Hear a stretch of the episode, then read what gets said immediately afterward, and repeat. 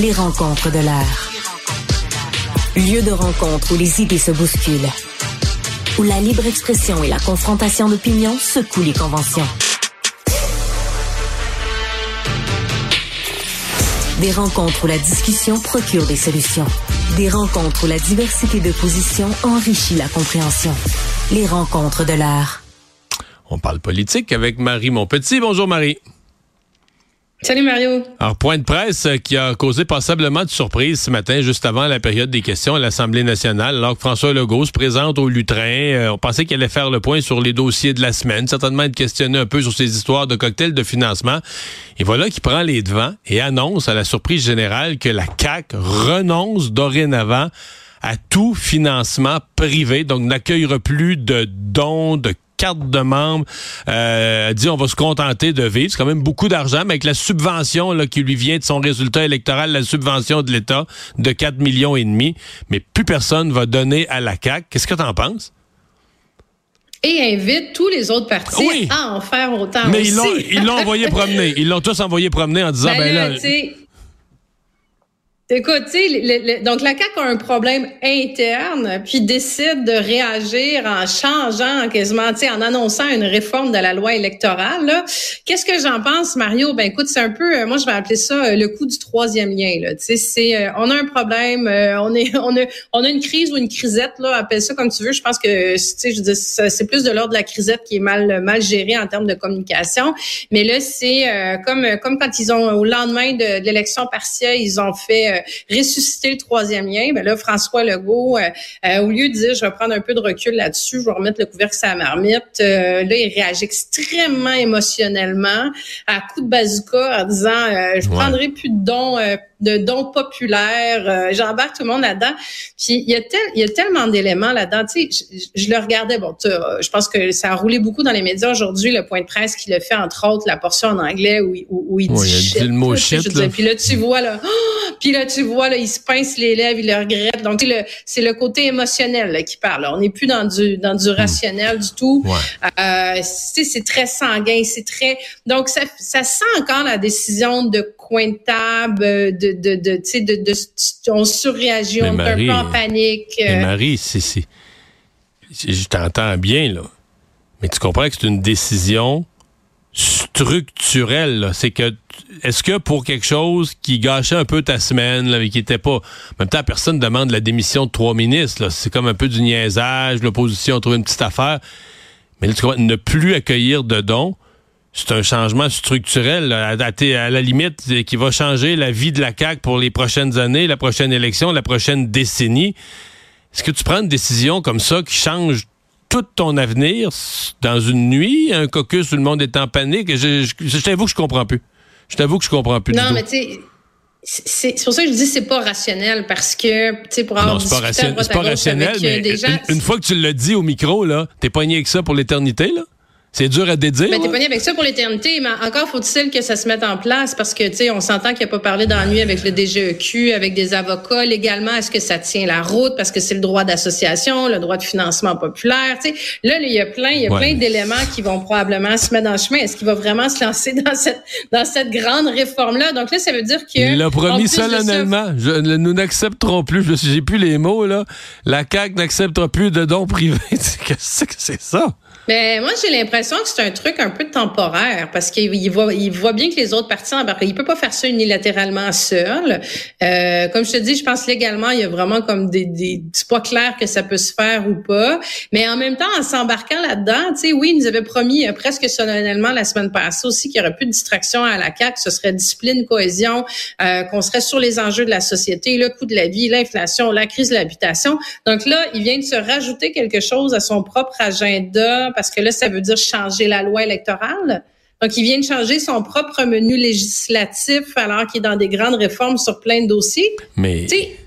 Comment tu peux réussir à te nuire encore plus qu'il l'avait fait? Je sais, l'enjeu, il est là depuis le début. Pourquoi il descend dans les, dans les, dans les sondages, Mario? C'est justement parce que c'est cette espèce d'impression d'improvisation constante, là. Mais Marie, tu me parles de distraction. Je te donne ma lecture. Aujourd'hui, oui La grosse nouvelle, je suis peut-être biaisé, moi je suis très d'accord avec ça. Je pense que ça doit être fait. Je serais probablement allé encore plus loin, moi, que le ministre Boulet. Mais la réforme de la construction. moi, si je suis stratège de la CAQ aujourd'hui, je me dis ça, c'est ça la nouvelle. On lance ça, une grosse affaire, construire plus, plus vite, moins cher. Euh, à la limite, les syndicats nous tiendront tête. On va leur tenir tête. Puis c'est ça. Puis moi, si je suis François Legault aujourd'hui, je me mets un casque de construction, je vais sur un chantier avec Jean Boulet, puis je fais un show sur la construction.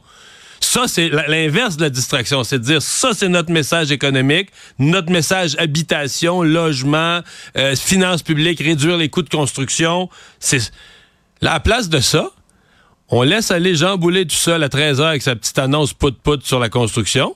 Puis, François Legault, entre toi et moi, fait une conférence de presse pour dire je prendrai plus de financement politique à 10h moins quart. Fait qu'on s'entend qu'il vole le show pas rien qu'à moitié. C'est lui la distraction, là. La, dans la journée d'aujourd'hui, si tu me demandes de moi, je te dis, la nouvelle, c'est la construction. La distraction, c'est la patente de François Legault.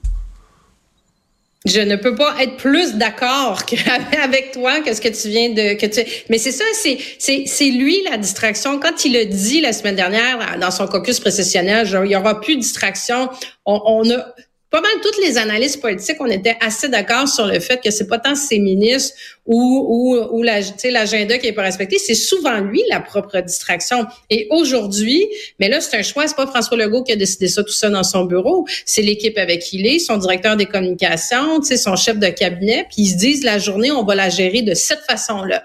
Là François, tu vas aller au hot room, tu vas aller faire un point de presse, puis tu vas aller annoncer qu'on tire la plug sur le financement privé, hein, pas populaire. Je note la différence. Moi j'aime ça, il rappelle vraiment privé comme si ça faisait ça venait des business des entreprises un choix sémantique euh, questionnable, mais mais c'est le choix des communications qui ont fait. Puis tu as raison que la loi sur la construction dont je veux te parler par la suite, qui est une réforme à mon avis absolument essentielle, passé semi sous le radar dans l'agenda du gouvernement aujourd'hui. Mais c'est la hmm. même chose que l'annonce mardi de Sonia Bélanger de 200 millions pour les aînés, qui aurait dû être l'annonce du jour, puis finalement... Je, fais, je, fais, une nuance parce que Sonia Bélanger, ça avait déjà été un peu annoncé, le 400 millions, donc c'était 200 sur un 400 déjà annoncé, alors qu'aujourd'hui, c'est une grosse affaire, c'est structurant, ça va être une partie de, la discussion euh, des prochaines semaines là, en commission parlementaire. Mais donc, toi, tu, tu penses aussi que c'est nécessaire, cette réforme de la construction sur le fond?